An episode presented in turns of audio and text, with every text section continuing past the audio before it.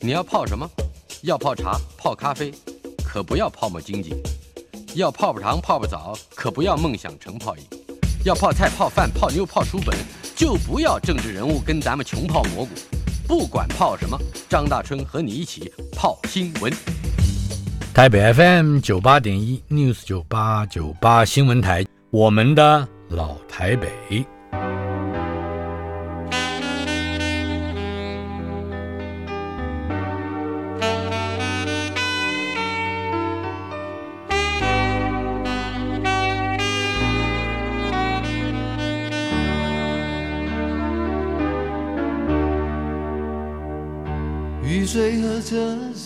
我的老台北没有一个固定的空间坐标，它在我们始终无法全然忘掉的往事里。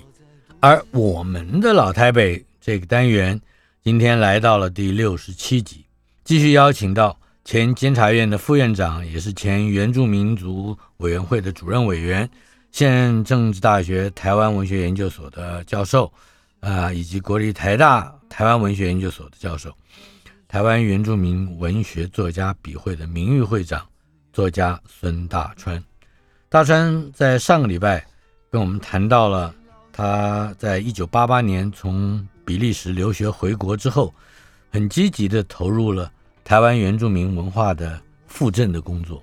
这个文化复振，在当时，也就是我们回到老台北的那个语境里面去看，好像是一个非常新的。呃，甚至可以说，从来是筚路蓝缕啊，未起山林，呃，是这样的一个领域。是，那可是你一定要有一个启发，嗯，或者是要有一个执念的开端，嗯，为什么会要文化复振？是，各位听众哈。也谢谢大春了，我们还继续聊了哈。诶，的确，一九八八年可能呃，稍微像我们这个年纪，这个五六十岁、六七十岁的人都知道，台湾有很大变化嘛。哈，我认为是对我们原住民意义最大的，就是因为他要推本土化。嗯，那本土化它绕不过原住民嘛。我上一次也也有也有大概提到，而且其实还不只是这样。如果大家留意哦，台湾的民主化，民主不是只有制度，它要处理一些事情。嗯，比如说那个时候厨妓的问题很严重，厨妓对这个厨妓的问题，后来就牵涉到我们的妇女运动都连在一起的。所以关于性别、妇女这些运动，其实是跟民主的内涵有关系。是呃。当时在原住民社会里边哦，跟厨妓的问题，尤其是很多同胞，因为可能生活上的这些问题，变成我们蛮严重的问题。它好像既是一个长期的问题，对对，它有一个边缘的，而且是边缘的问题，对它有一个集团一样的东西，所以。这个部分呢，是一个跟我们整个台湾民主化的那个品质的内涵有所连接然后，所以这个当然是一个很重要的点了哈。还有一个就是关于核废嘛，嗯，环境的议题哈。那不管我们现在支不支持核能，但是在那个那个时候，把核废料放到放到蓝屿去，这个所带动的运动其实是台湾环境运动的。开头，嗯，哦，啊，跟本土化有关的部分，像关于无缝的神话，是我们后来我们的周族的人很可怜呐，嗯，你去学校你读说他们是杀无缝的人，嗯，你你说情何以堪呢？是，更何况这个不是一个真实的事情，比如说像这一类的东西，都让我们有一个机会去重新检讨台湾的。民主发展的进程里面，原住民可以扮演一个怎么样的角色？而且这个角色是跟整个台湾的品质改变有一些关联。所以当时的吴凤，呃，如果从一九八八年来看，倒回去看，不到二十年之前，是。还有一位大明星老先生王颖啊演的吴凤。演过是不是？演过，这是中影的大片，大片，民族大片。对对对对，所以你看看这些，也也就是说，民族这个问题不是空的，只是选举啊，或者是三权分立啊，它里面要处理很多细节，而这些细节大部分都跟原住民有关，是，就是从各个方方面面了。嗯，那所以那个时候的原住民运动有不少，当然是街头比较专注在。权益还有这种正义上的这个问题，但是我自己觉得啊，这个当然要做，也也就是说，那个原住民的法政存在跟嗯法政的处理是要是。做，但是这些东西我们是少数，嗯。我们很容易被操作。嗯，然后呢，这个东西啊，要不就是被忽略。哎，人家可以给你，也可以收回。嗯哼，那有一个东西是他们收不回去的，就是我们的文化本身呐、嗯我们自己的祭典仪式的恢复，我们自己是不是能够因为没有文字的关系，但是我们现在好不容易啊、从第二个国语就波波摩佛学来的这个东西，已经将近五六十年，我们这一辈的人可以操作比日文我们的第一个国语还好的机会。嗯那这个工具得用，因为这个就可以积累我们自己的文献，嗯，也能够表达我们自己的内在世界。有了历史的叙述，对对就有了话语权。对，然后啊更重要的是，也可以透过这个机会，把从日记时代所去填掉的各种各样的关于我们的文化也好、神话传说也好，或者是我们的祭典仪式、社会结构这些东西做了了解，然后也弄到我们的书写世界里边来。嗯。那如果这样的话，我就觉得原住民的主体世界就可以被充满了啊。嗯，那不过有这这里头嗯。还有一个是。不能忽略掉的，嗯。很可能会被嗯。误用，甚至有的时候是滥用的。是，一一种方式，那就是你刚刚提到的祭典仪式，本来是一个文化的特色，对对对，可是它当它被观光化了以后，没，错没错。这就又带来新的麻烦，有这也是生活里面的一点。也也是，但而且那个时候不止被观光化，也被政治化，因为嗯政治选举啊要动员，那就会借用各种各样的丰年祭啊这种。嗯其实不是在丰年祭期间也搞丰年祭，然后呃投票完的丰年祭才停止。啊，这个，不过我我我那个时候我都能容忍这样的事，为什么呢？因为以前都禁止嘛，没有机会嘛。你现在被观光化、被政治化，但但是至少它有一个夹缝，让我们有有开头的机会。事实证明啊，从八零年代一直到九零年代的中期以后，嗯原住民的部落的观光也好，或是祭典仪式这一类的东西，有不少的部落开始有自己的想法，嗯，就是怎么样去区隔观光跟政治可以有故事可以讲吗？啊，很多像像那个阿美族啊。你你知道阿美族七月到十月啊，正好就是丰年祭。丰年祭，是。从纵谷也好，海岸线也好，都是一个部落一个部落。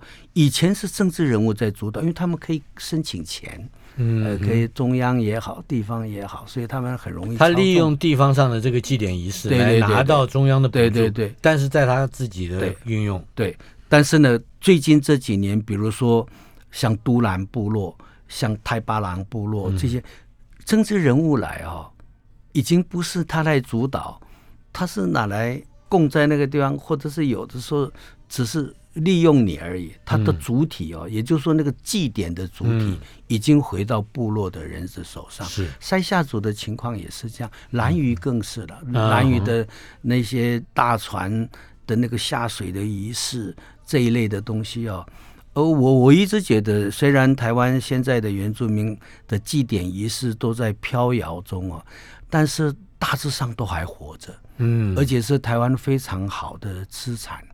呃，这个如果不好好的重视它，其实台湾没有什么真正的属于他自己的东西。这个当然是从原住民的角度来说，文化这个部分就变成一个非常重要的利器了。哦，嗯那这个利器里面最重要的工具还是文字。嗯，呃，这个也就是为什么我的文化运运动的想法是始终要跟文学、跟介入书写这件事要、嗯要摆在一起。无论如何，就是我一定要让我的同胞写。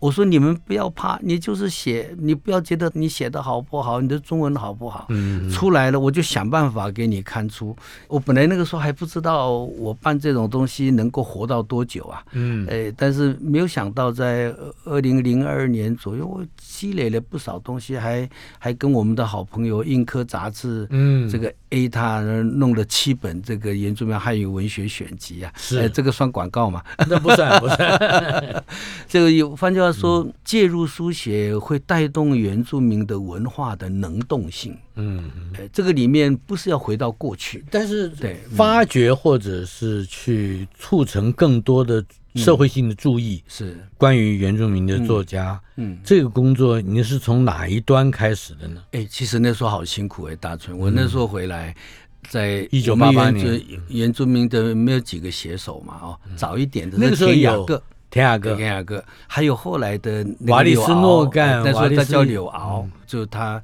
还有瓦利斯罗干，他们都是比较那时候算是比较边缘，就是没有进入到主流。我有一个同学，我有一个同学是念法文系的啊，施努莱啊，夏曼兰波安，后来改名叫 叫夏曼兰波安，对对，因为他有了孩子了，对对对对对，那那也变成他一个非常著名的笔。你看他在也是在一九九零年代初，他的第一本八代湾的神话写出来，他是以以他的神话为主的去弄出来哈。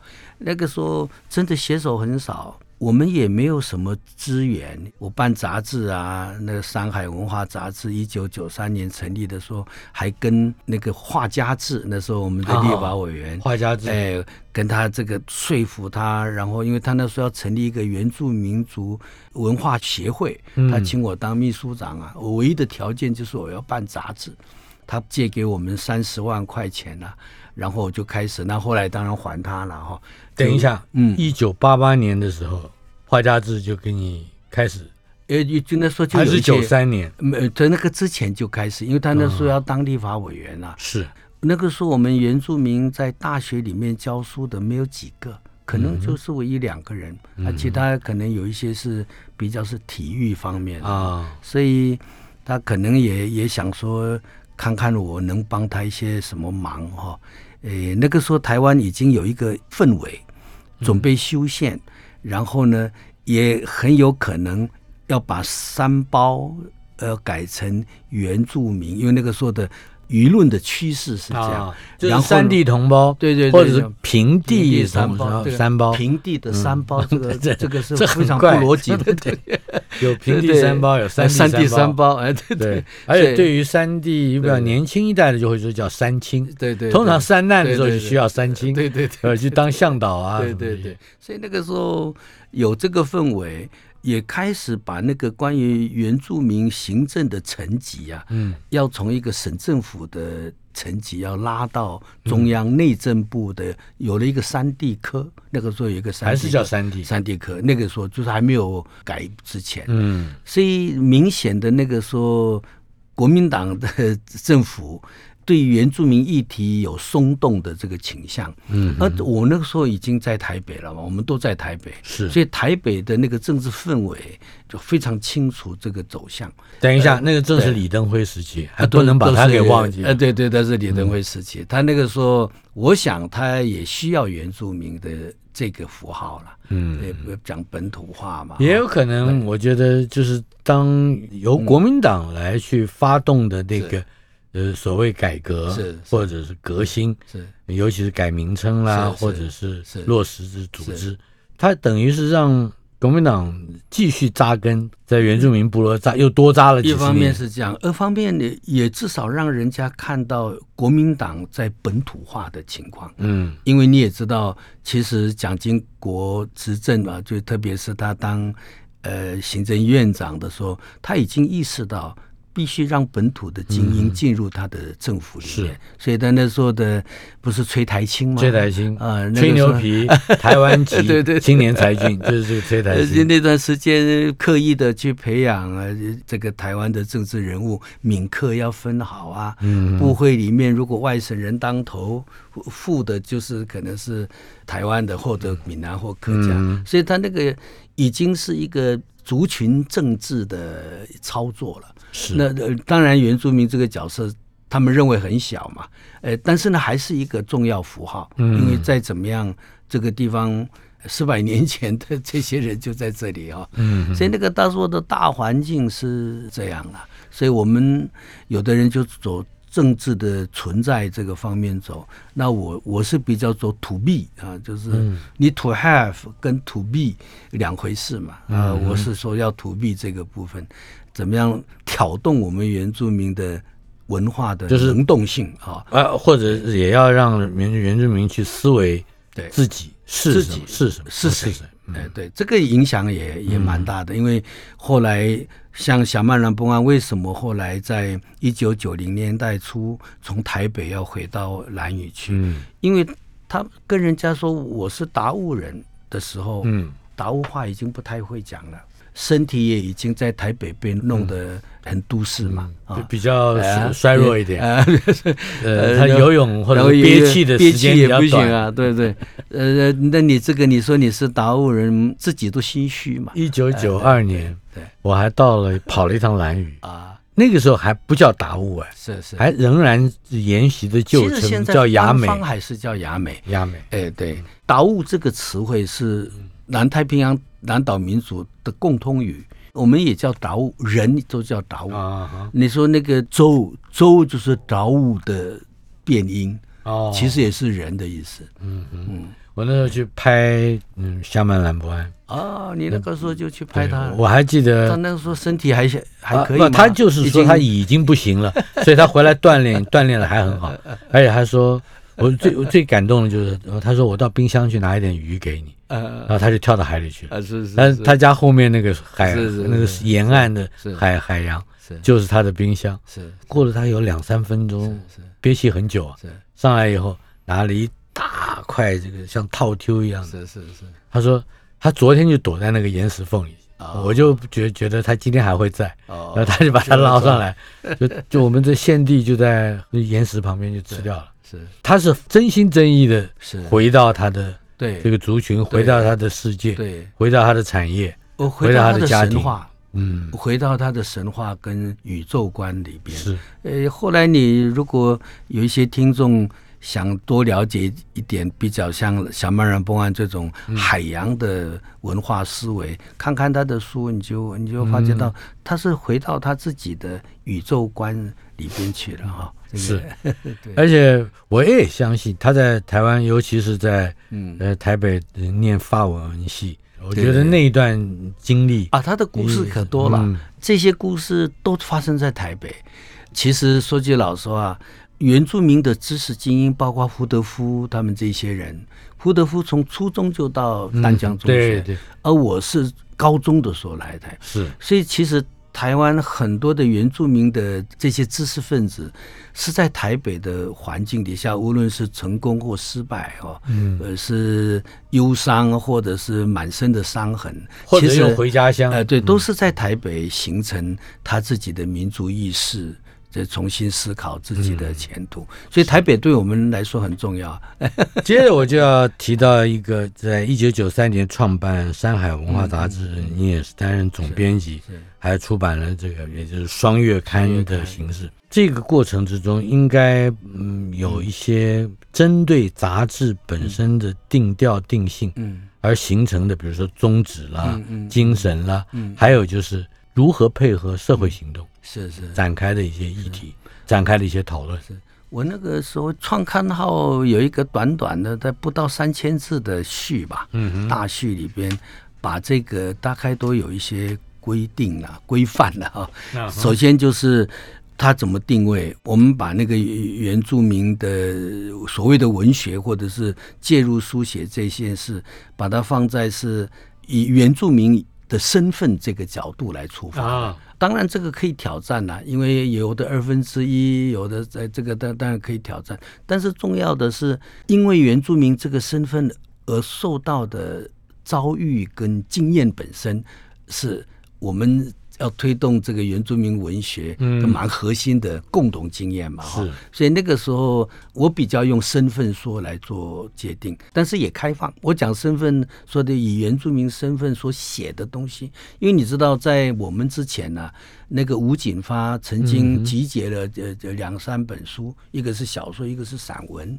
叫《悲情的山林》好像啊等等哦，对不对？他那个里面，他是以题材为主的，所以那个里面有胡台丽，呃，也有外国人啊哈。也有呃闽南客家中，包括早期的这些作家，像像钟理和啊，都写过假里婆这样以原住民的题材为主的。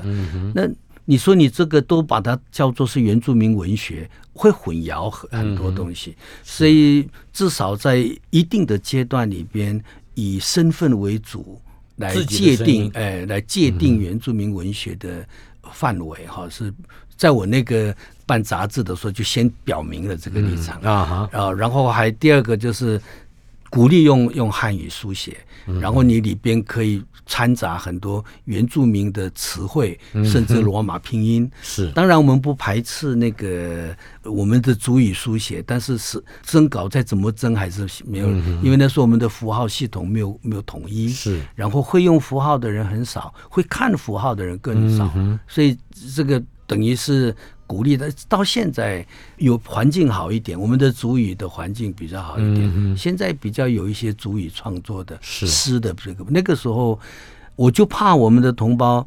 因为自己的主语不好，或者是不能够操作罗马拼音，阻碍了他的书写。我最怕他们就是干脆不写，了 对对所以我这个也是那时候个希望。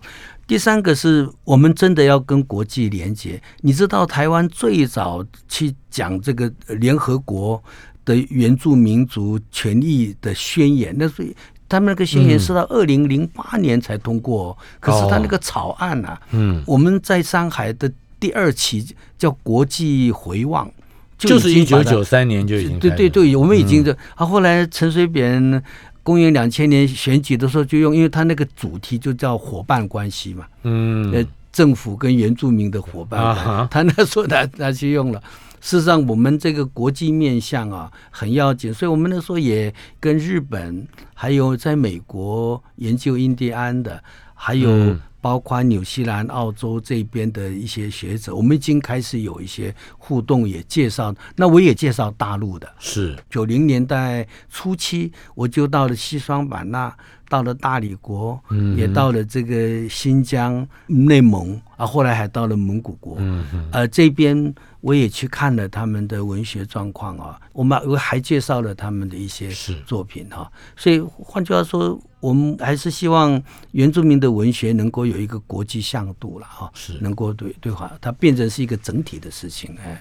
我们的老台北单元访问的是前监察院副院长、原住民作家孙大川。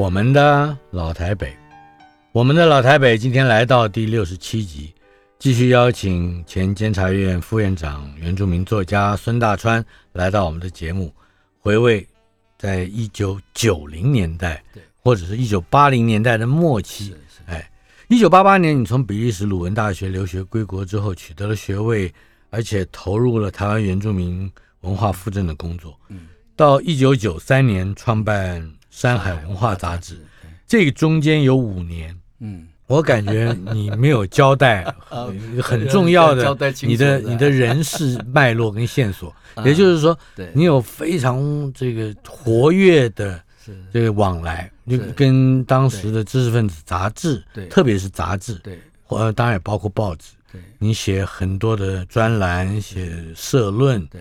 而且大概有将近一半是不具名的。是，可是，即使是剧名的，大概我相信你参与的杂志也是不胜枚举，一一交代一下我觉得这个在当时的媒体环境的反省来说对，也是惊人之举。为什么呢？嗯。因为你是卑南族来的，是是是。呃，又到比利时去留学你本来就已经身兼怪奇呃的特色，嗯。可是又真的对台湾当时的文化扎根，开启了一种多元而丰富的面貌。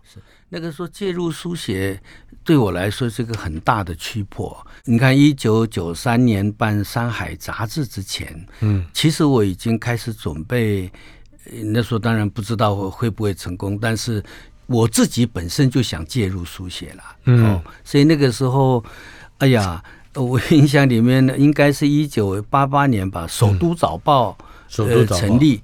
可是那个在《首都早报》之前呢，嗯我就在联合报的系统，嗯，开始写专栏，然后也有时候写社论。那时候有一批年轻的，哎呀，这李英明啊，这几位，我们都是很好的朋友。很抱歉啊，我之前没有好好准备哦，那些名字啊，呃，其实是跟我关系很深的。你在中国论坛也写过那个时候就一开头比较是在中国论坛，所以那个时候像李祖琛呢，嗯后来。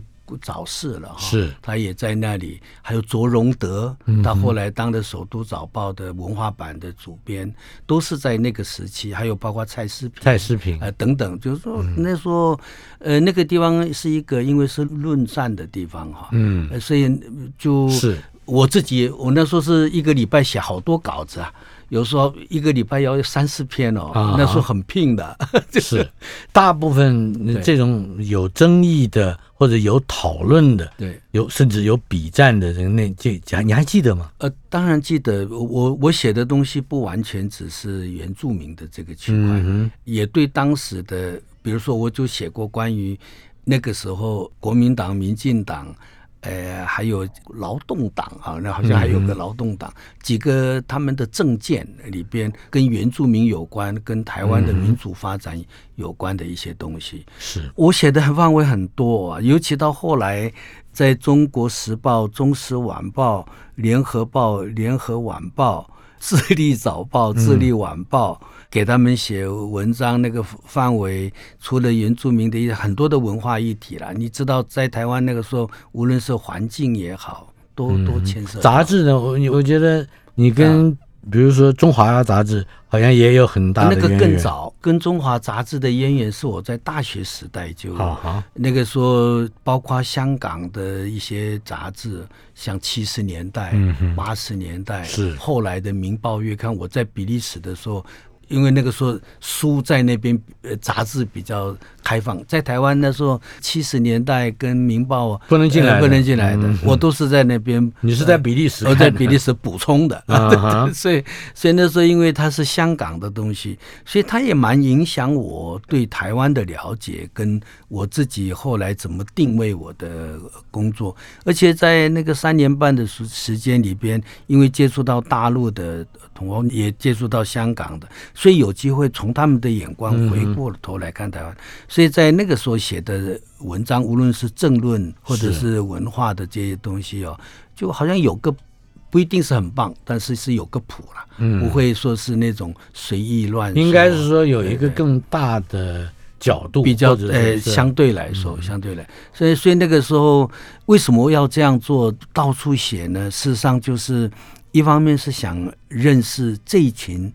那个时候，在我认为是台湾最美好的时光。嗯哼，他们的这些知识分子、媒媒体的这些人，脑袋在想象的台湾是什么？嗯哼，而且他们的想象里面，有没有原住民的存在？是，也从他们这一群的人的想法里边，可以多多少少可以去感受一下，可能那个大的趋势是什么？像《中华杂志》。一讲到《中华杂志》，就一定会讲到对不起，胡秋原讲的，对我胡秋元，我还去他的家看过他，可以可以讲话声如洪钟哦，还打太极拳，但那时候已经九十几岁了啊哈！哎，我去没有他，台湾大概少打四十年笔仗，真的跟李敖啊，跟这个因为闽变的关系，嗯我我自己一直到后来还是很尊敬那一批人。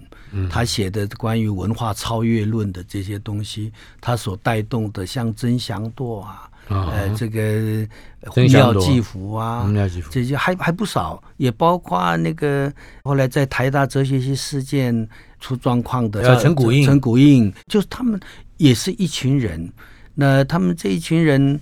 在当时的台湾的那个政治环境底下，他们的思想跟政治的论述，嗯哼，应该说他的政治论述里面有比较多的文化跟思想的背景，而不是那种。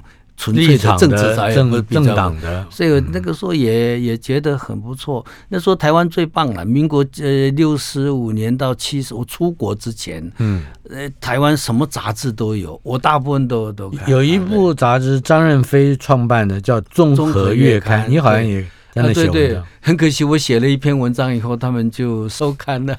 哎，那个综合杂志很棒。他那时候因为认识他们的主编叫郑智慧吧，因为资深的编者，他一直希望我写一个关于历史哲学有关的东西。我现在回过头来看我那篇长文啊、嗯其实那个时候已经牵涉到关于台湾的本土论述跟台湾的历史啊，要怎么讲？嗯，不是只有汉人的独白的历史。你在综合月刊上哎，发表，对对，那个已经是民国，应该是民国七十年、一九八零年代初的时候的东西。也就是说，你悄悄的在大家不注意的时候，把一本综合性的或者是读者文摘式 对式的对，那这种杂志变成政论杂志了。然后也在张老师月刊，啊哈，呃也跟他们有有不少的互动，也写过。我的第一本书叫《九九九一次》，对，呃，就是在张老师月刊张老师月刊出版，所以跟那时候跟张老师月刊那那群编者啊，嗯哼，呃，包括小鱼啊，呃，嗯是。呃还有这个几位总编辑，因为刚退的几个都非常、非常要好。那对我来说，认识他们哦，嗯，除了有这些养分之外，其实我一直在准备一件事，就是当我开始推动原住民的书写介入之后，他们可以给我一个辅助的平台。所以我们后来办了山海文化杂志啊，嗯。呃，办文学奖，我就会一下子拉山海文学联合报呃，一下子拉这个中国时报的副刊一起合作，嗯我们得奖的就在那边刊登，哎，对对，嗯。啊，这个人脉很重要，所以我从那时候就认识一窝人啊。嗯我大春我们是后来比较认识，但是因为你不做出版工作，所以就没有地盘。所以不过嗯，第一届台湾原住民文化会议，嗯。我先问他有第二届跟第三届没有。没有，就是第一届。那第一届。那我可以谈一谈第一届原住民文化会议，哎。就台湾原住民文化会议。对那它的启动的动力是什么？那个时候，陈其南在当呃文建会的副主委，是那在那个前后，我已经意识到关于原住民的证明运动这件事哦，就是从山包到原住民，要要要改成原住民这件事情，已经是一个越来越清楚的共识。嗯我自己回来开始写文章，就已经都用原住民嗯这个称呼了。啊，学界还有一些人反对了啊、啊呃，但是我看得出来那个方向会是这样。那当时他们就想办一个文化会议，整体的来讨论原住民在媒体、在观光、文化嗯祭典仪式各个方面的那个情况。但是我知道那个背后的目的，因为要请当时的李登辉总统嗯要来致辞。是那我事先略微的可以推测到，他会以国家元首的身份来改称这个原住民原住民。所以那个时候，我还有谢世忠，就那时候台大人类学系的教授，还有金恒伟，当代杂志的这个总总编辑我们组成一个小组来去推动这个事。那就在屏东马家文化园区，那时候前一天啊，因为我们的同胞要要抗议啊。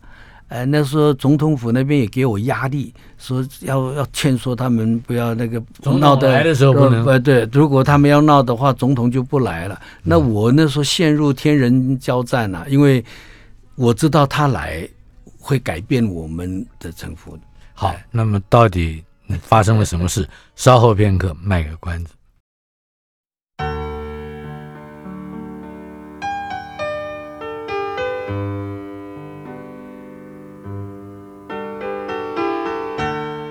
我们的老台北，我们的老台北来到第六十七集，访问的是孙大川先生。呃，二零零一年大川获颁全球中华文化艺术新传奖的原住民奖，二零零四年又获颁台北文化奖。这些个奖大概都指向了大川，你以一人之力，经过长达四十年的这个努力，用一支笔啊，后来是电脑啊 来争取到整个原住民族了各个族群能够发出的这种声音，而且在许多面向上，包括这个处境啦、嗯。这个行政啊、嗯。法政啊、是。组织啊，嗯。还有土地拥有权跟这个土地开发嗯。的各种非常繁琐的问题，是。你都涉猎到。那么刚才你提到了，在一九九四年，你和《当代》杂志的总编辑金恒伟，嗯，还有台大人类学系的谢世忠，对对对，呃，一起来嗯办了一个这个叫做原住民文文化会议，嗯对。李登辉要到，对可是所以那个时候他们说不要抗议，抗议的话他就不来。那我有点天人交战了，因为我知道他来讲一句话，很容易就让他通过。因为那个之前，那时候是那因为修宪呢、要经过国民大会，那时候国民老国代还在，嗯，那他们都反对的。可是社会的氛围是这样，就需要一个人推了哦。嗯，那时候我我一直非常珍惜，如果以总统的高度来说出原住民这个名称的话，可能对整个的局面会有改变。所以那时候有点天，呃那时候给我很多的压力啊啊！我当然。呃，去跟我们这说的知识分子，包括夏曼南波安也在，瓦利斯诺干也在，嗯田雅各啊，我们几个当然平常也都认识了。哎，我说这个你们说差不多就好。哎，其实我们同胞再怎样也就是差不多，没有像那时候的政治人物、翻桌子啊、嗯大东西啊。我们同胞在这方面还是比较文明啊啊。所以那我跟我那时候跟这个陈清南说，哎呀。紧张什么呢？我们同胞，你看我们在街头抗争都用唱歌的方式啊，哪像你们这个呲牙咧嘴啊？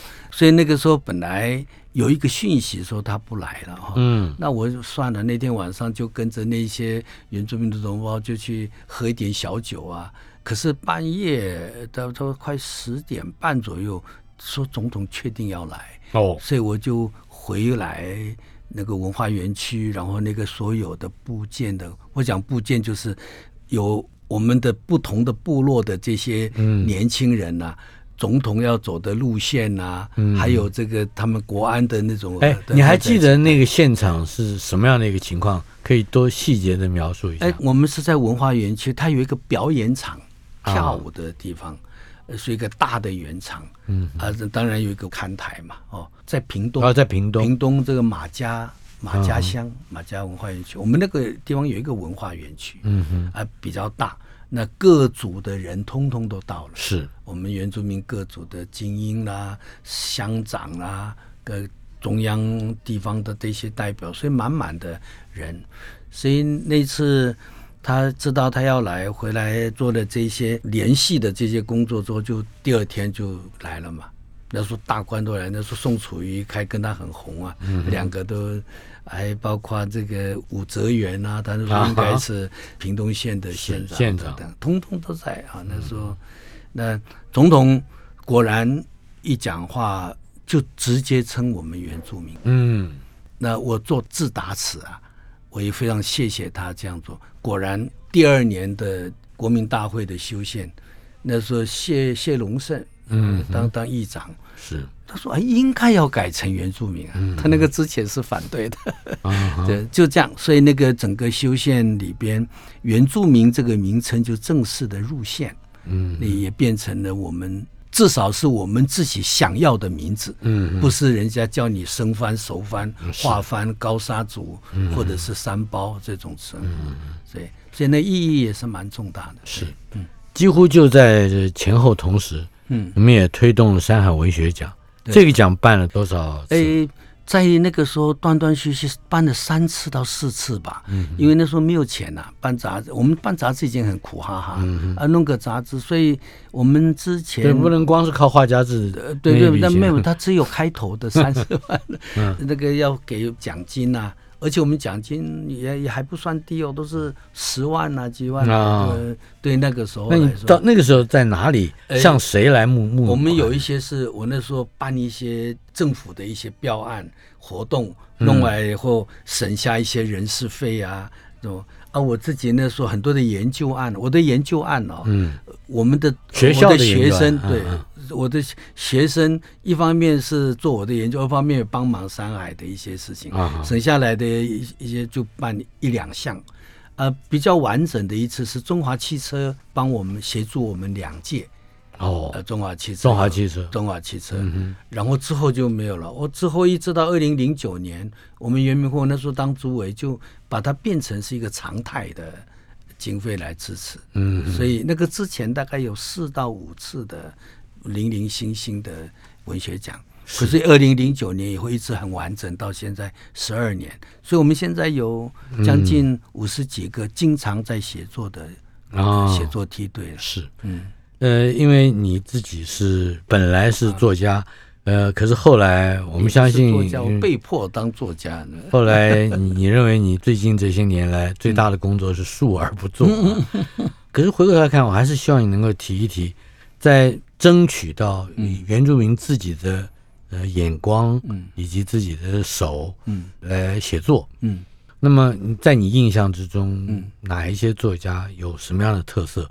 值得即使不是原住民族群，但是愿意关怀这块土地上的发生的事情的，嗯。那么可以参考这些作家以及他们什么样的作品？当然像呃小曼然崩案是很凸显的，因为嗯。你知道在台湾，你看呃我们台湾是一个岛屿，但是其实四百年来以汉人为主体的文化建构是没有山没有海的，嗯，你有没有发觉到？是。呃，我们过去的作品呢，是，因为有有海还有海禁啊，讲讲来山有山禁啊，对对对你不能随便进山，也不换句话说，这个四百年来以汉人为主体的，它还是一个平原做农农业社会的，顶多是都市对，是吧？对，就就是这样。所以我是认为，呃，过去的这些文化的生生产呢，基本上是跟自己的空间没有认同嘛。嗯哦，那田雅各他写写的是山呢、嗯。写的是猎人呢、是。啊、那个小曼软崩啊，他写的是海。我是觉得原住民文学的存在，第一个最重要的意义是召唤大家跟我们的地理空间。认同，嗯，而不是架空的，不是架空的谈土地，对对对嗯。对，所以这个我觉得是很要紧的。啊。第二个是，你也知道汉人社会是一个非常重视人的关系的，是嗯。也不是什么好不好的问题，是这个文化发展过程所造成。但是原住民所有的文化，这个包括国其他的地区的原住民都一样，嗯我们的生生活世界里边呢，我们跟自然的关系始终是第一序位。嗯我们的祭典仪式，我们的社会结构，都跟自然的规律和节拍的。嗯嗯包括蓝鱼的什么说什么样的祭典，连我们的歌、我们的仪式、我们的禁忌，不是跟山就是跟海有关。换句话说，它一直是一个始终保持的面对第一自然，而不是以人为中心的这样的一种文化思维。那我在我们原住民现在很多的作家里边，也看到这些蛮清楚的向度。当然，现在年轻的人受到更多现代的压力啊，嗯，可是呢，这个元素都还在。那我们还有这个原住民文学里面还有一个重要的反省，就是它让所谓的这个民主或者是这种呃文化的这个论述，不是一个单一的哈、那种独白式的这种写法或者这种思维。我是觉得现在。我只是创造这个平台，我们我其实 没什么大的贡献，就是拿这个平台让我们的同胞有一个舞台来来演出。是好在就是他们好像表现的还不错了哈，希望能够持续。嗯，对是，尤其是我们不要忘了，在老台北的这个阶段，嗯，这个时代，好像声音都开始萌芽了。对对，所以我，我其实对台北有很深的眷恋。某一个角度来说，我不是单从都市的角度去看，而是台北其实孕育了至少原住民在战后第一代知识精英一个磨练他们的地方。无论成功失败，都让同胞有一个新的机会往前走。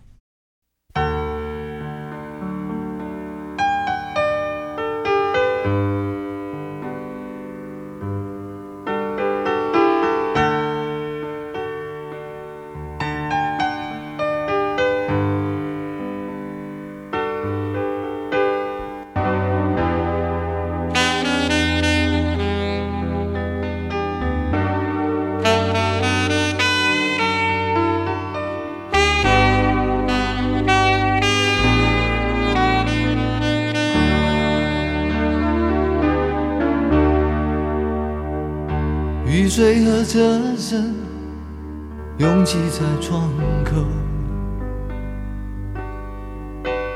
我在都市的边缘停留。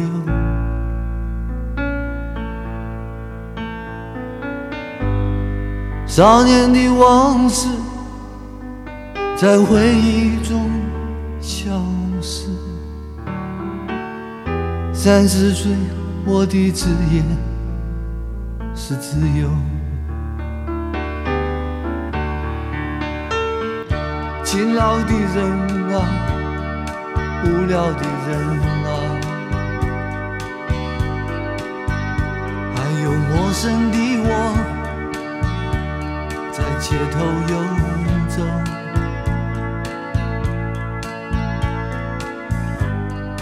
白色的墙柱，玻璃的黑幕，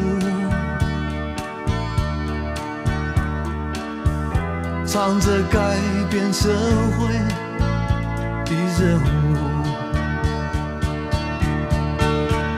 告诉我。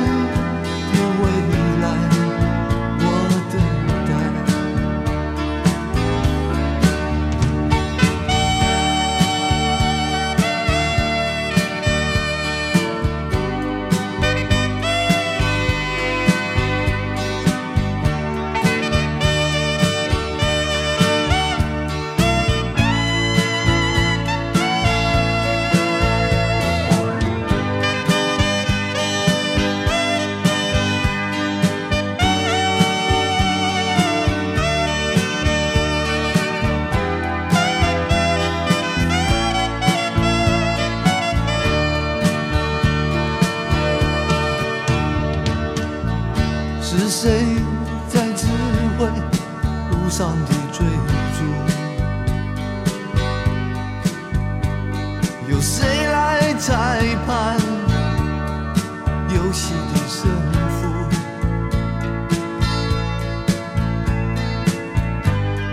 谁让我爬上高楼的